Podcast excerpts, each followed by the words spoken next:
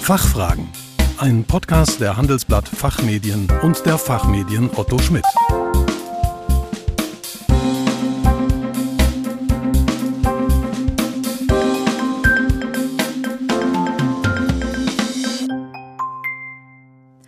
Hallo und herzlich willkommen bei den Fachfragen. Sie hören Antworten und Handlungsvorschläge zu aktuellen Themen aus Wirtschaft, Recht und Management. Mein Name ist Kerstin Pferdmenges. Unser Thema heute das Lieferketten-Sorgfaltspflichtengesetz. Umsetzung in der Unternehmenspraxis.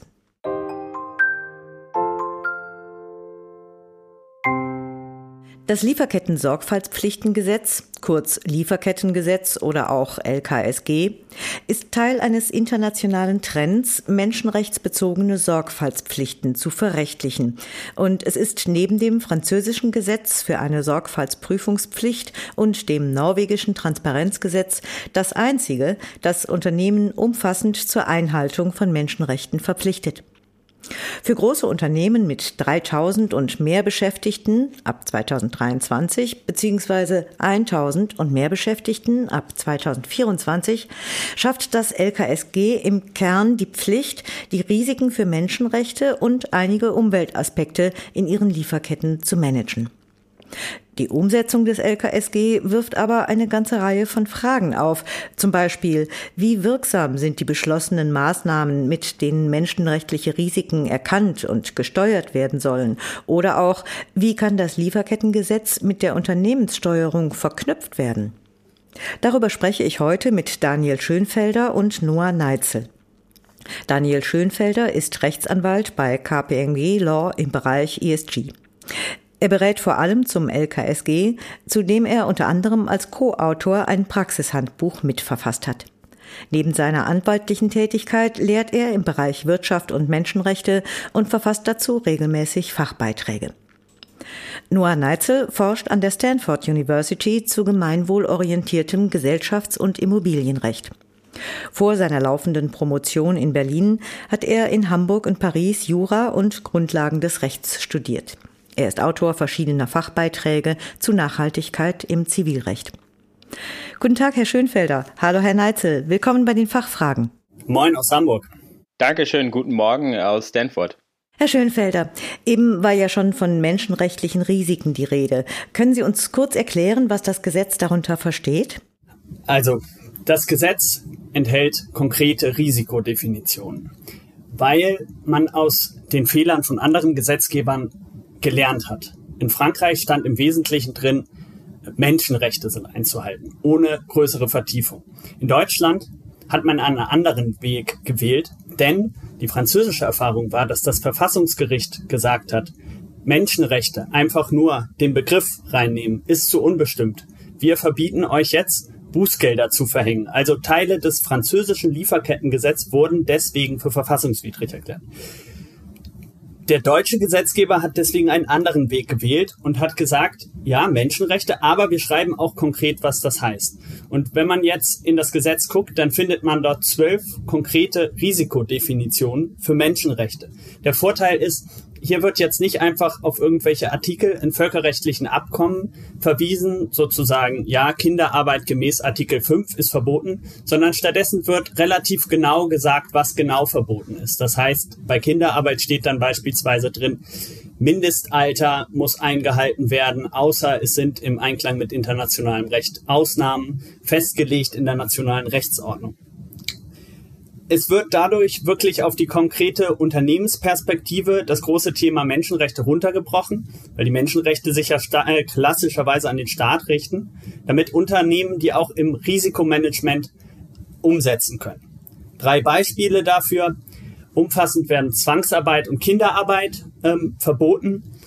Es, wird, äh, es werden konkrete Anforderungen an den Einsatz von Sicherheitskräften zum Beispiel bei der Bewachung von Minen oder landwirtschaftlichen Pro Projekten ähm, aufgestellt. Und es wird der Entzug von Land, Wald und Gewässern auf widerrechtliche Art verboten, um die angemessene Lebensunter äh, um den angemessenen Lebensunterhalt von der Bevölkerung ähm, so zu erhalten. Umstritten ist, ob Klima erfasst ist, auch als Risikosituation des Lieferkettengesetzes. Das wird in der juristischen Literatur ähm, verschieden gesehen. Einige sagen ja, andere sagen nein. Jetzt kommt eine Erweiterung auf ähm, diese Perspektive zu, weil der EU-Gesetzgeber langsam tätig wird. Letzte Woche gab es einen Vorschlag, über den wir bestimmt gleich noch ein bisschen reden werden, von der EU-Kommission, der zusätzlich sagt, jetzt sind auch Risiken fürs Klima und für die Biodiversität ähm, zu berücksichtigen. Unternehmen müssen für menschenrechtliche Risiken in ihrer Lieferkette ein Risikomanagement einrichten und auch prüfen, ob es wirksam ist. Wie lässt sich diese Wirksamkeit denn nachweisen? Herr Neitzel, was meinen Sie? Ja, also Unternehmen sollten auf jeden Fall auf empirisch messbare Performance-Indikatoren zurückgreifen. Und dabei sollten sie möglichst auf den Outcome schauen und nicht bloß auf den äh, Input. Und sie sollten ähm, quantitative und auch qualitative Indikatoren heranziehen. Also ich kann Ihnen das gerne an einem Beispiel verdeutlichen. Wenn Sie jetzt bei einem Zulieferer das Risiko sehen, dass Angestellte diskriminiert werden, dann können Sie bei diesem Zulieferer präventive Schulungen durchführen lassen. Und die Zahl der durchgeführten Schulungen, das wäre dann zum Beispiel der Input. Aber das bedeutet noch nicht, dass Diskriminierungen verhindert wurden. Zusätzlich sollte ich auch die gemeldeten Fälle von Diskriminierung erfassen. Das wäre dann der Output. Aber das reicht auch noch nicht. Das ist ja nur eine quantitative Zahl. Wenn man sich jetzt vorstellt, dass die, die, dass die Zahl der, der gemeldeten Fälle von Diskriminierung zurückgeht, dann ist damit noch nicht gesagt, dass das äh, zurückgeht, zurückzuführen ist auf die Schulung. Es kann ja auch sein, dass äh, sich ein Klima der Angst verbreitet hat bei dem Zulieferer und dass deswegen betroffene Personen gar nicht erst ähm, auf die Beschwerdestelle zugehen. Und daher sollte man zusätzlich ähm, qualitative Befragungen und Berichte erstellen lassen, die dann die quantitativen Zahlen ergänzen. Und daran kann man ganz gut sehen, ähm, Wirksamkeitsprüfungen sollten outcome-bezogen sein, nicht nur Input. Und sie sollten ähm, quantitative und qualitative Indikatoren gemeinsam heranziehen. Und ähm, die eben schon erwähnte ähm, europäische Richtlinie, die jetzt in, im Entwurf vorhanden ist, die sagt auch an mehreren Stellen deutlich und klar, wir brauchen qualitative und quantitative Indikatoren, um prüfen zu können, ob eine Maßnahme äh, wirkungsvoll ist. Bei Beschwerdeverfahren für Betroffene von Menschenrechtsverletzungen gilt ja Ähnliches. Herr Schönfelder, welche Wirksamkeitskriterien gibt es hier? Bei den Beschwerdeverfahren gibt es nochmal ausgefeiltere Anforderungen an die Wirksamkeitskriterien. Da hat sich der deutsche Gesetzgeber zum einen an den UN-Leitprinzipien für Wirtschaft und Menschenrechte ähm, orientiert. Also was heißt zum einen vor allem, allerdings nicht alle Wirksamkeitskriterien aufgenommen. Ich will ein paar Beispiele nennen. Ähm, die anderen können Sie zum Beispiel in unserem Beitrag in der Rethinking Finance nachlesen.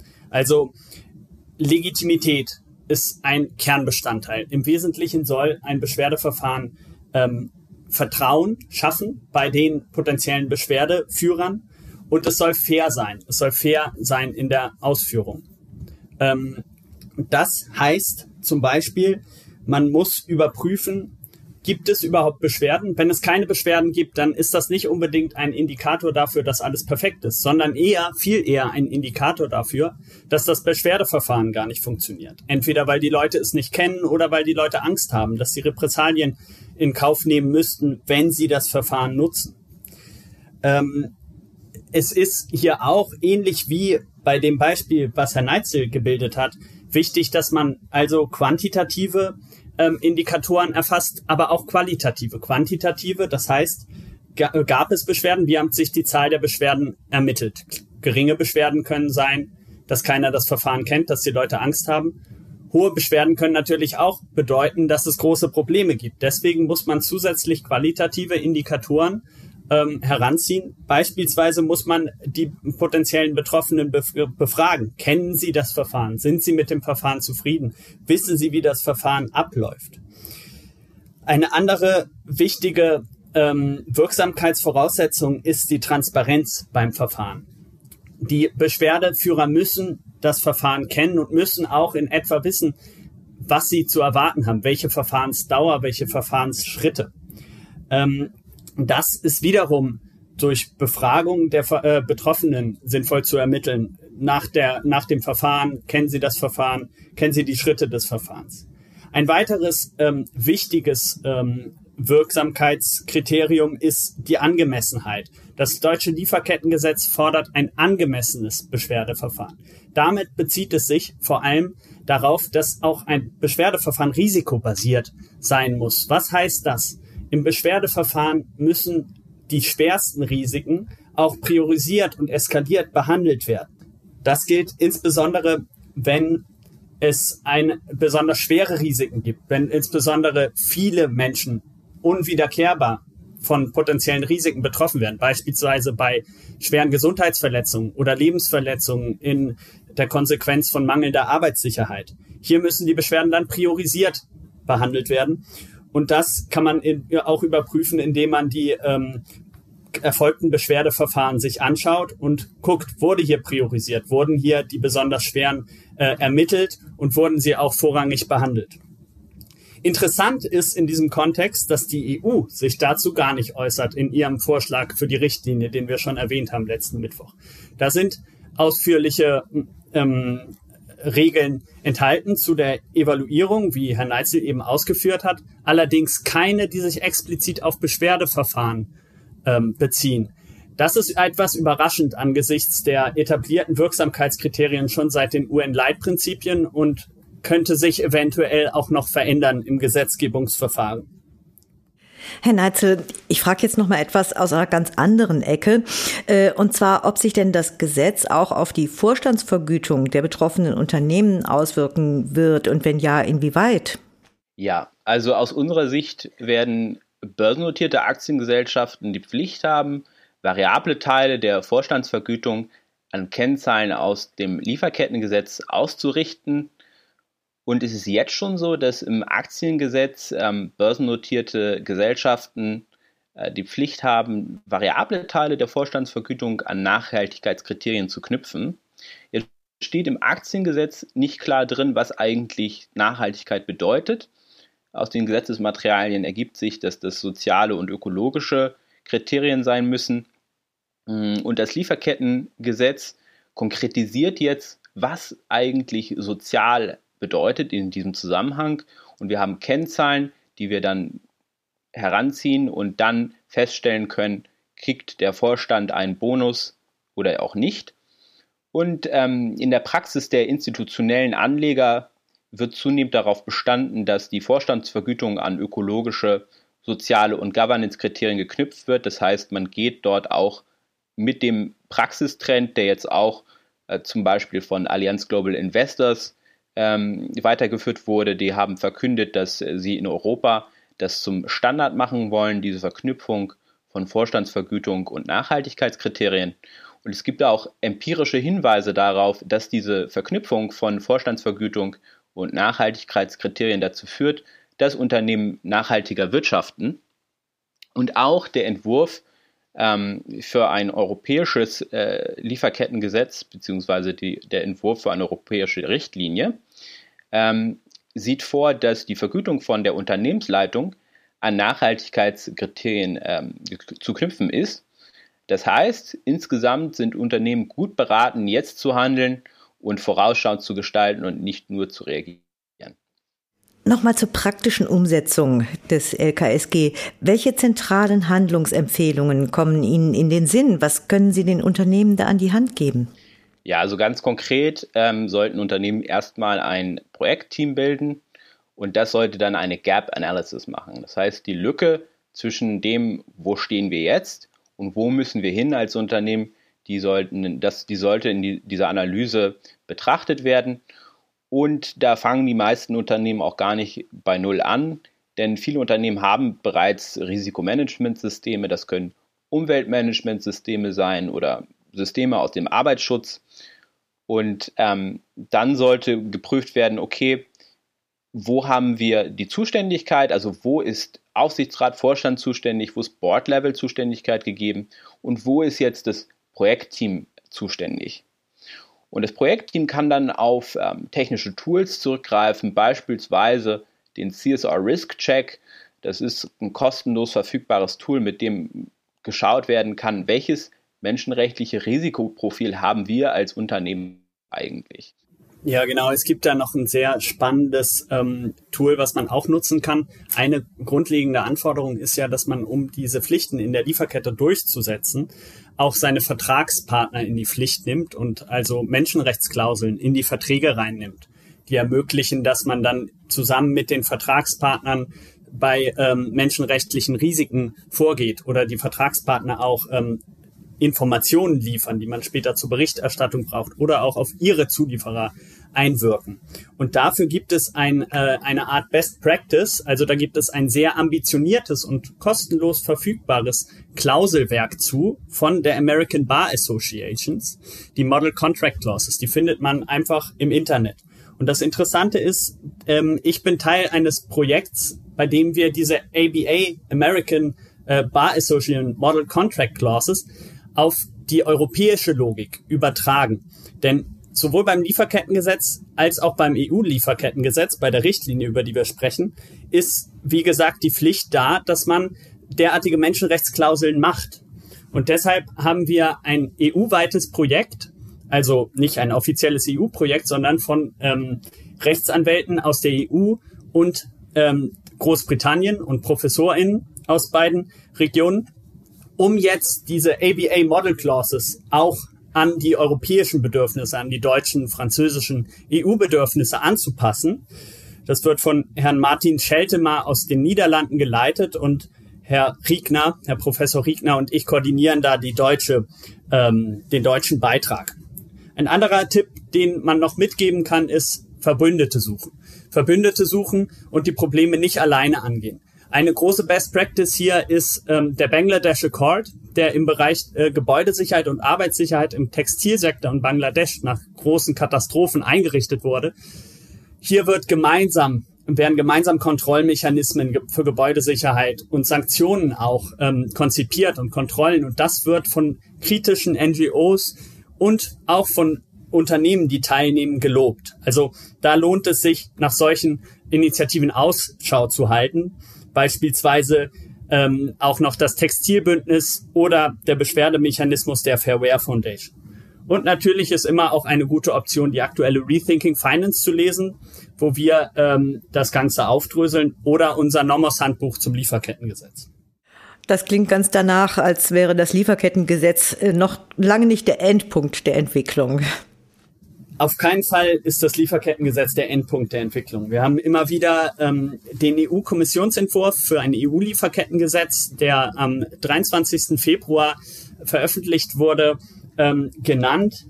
Dieser Entwurf geht sogar noch weiter als das deutsche Lieferkettengesetz. Es sollen auch kleinere Unternehmen erfasst werden ab 250 Mitarbeitern, wenn sie in Risikosektoren, beispielsweise im Textilsektor tätig sind oder im äh, Sektor der Mineralien. Außerdem wird keine Beschränkung mehr auf das erste Glied in der Kette, die im Grundsatz im deutschen Lieferkettengesetz mit vielen wichtigen Ausnahmen enthalten ist, ähm, wird es diese Ausnahme nicht mehr geben, diesen Grundsatz, sondern die ganze Lieferkette ist immer in den Blick zu nehmen. Nicht nur bei substantiierter Kenntnis oder bei wesentlichen Veränderungen in der äh, Lieferkette, wie das heute beim Lieferkettengesetz der Fall ist. Außerdem soll eine zivilrechtliche Haftung kommen. Außerdem sollen Klima- und Biodiversitätsrisiken auch explizit aufgenommen werden. Allerdings ist dazu zu sagen, es ist noch offen, was passiert. Also in Deutschland gibt es das Sprichwort, ähm, das vom, vom Struckschen Gesetz, dass ähm, kein Gesetz so aus dem Bundestag rauskommt, wie es dort reingegangen ist. Und in der EU mag das vielleicht sogar noch ähm, besonders ähm, gelten, denn der EU-Rat wird ja auch noch mitspielen. Also hier haben wir die, die EU-Kommission jetzt mit einem sehr starken Entwurf. Das EU-Parlament hat einen ähnlich starken Entwurf gefordert, bereits letztes Jahr. Aber jetzt bleibt abzuwarten, wie die Mitgliedstaaten mit diesem Entwurf umgehen. Aber es gibt sogar noch mehr. Es gibt derzeit sogar UN-Verhandlungen. Es gibt Verhandlungen, die werden vorangetrieben von Staaten Ecuador und Südafrika ein UN-Lieferkettengesetz sozusagen zu machen, einen UN-Vertrag über Wirtschaft und Menschenrechte. Diese Vertragsverhandlungen haben sich in der Vergangenheit leider keiner großen Unterstützung aus den Ländern des globalen Nordens erfreut.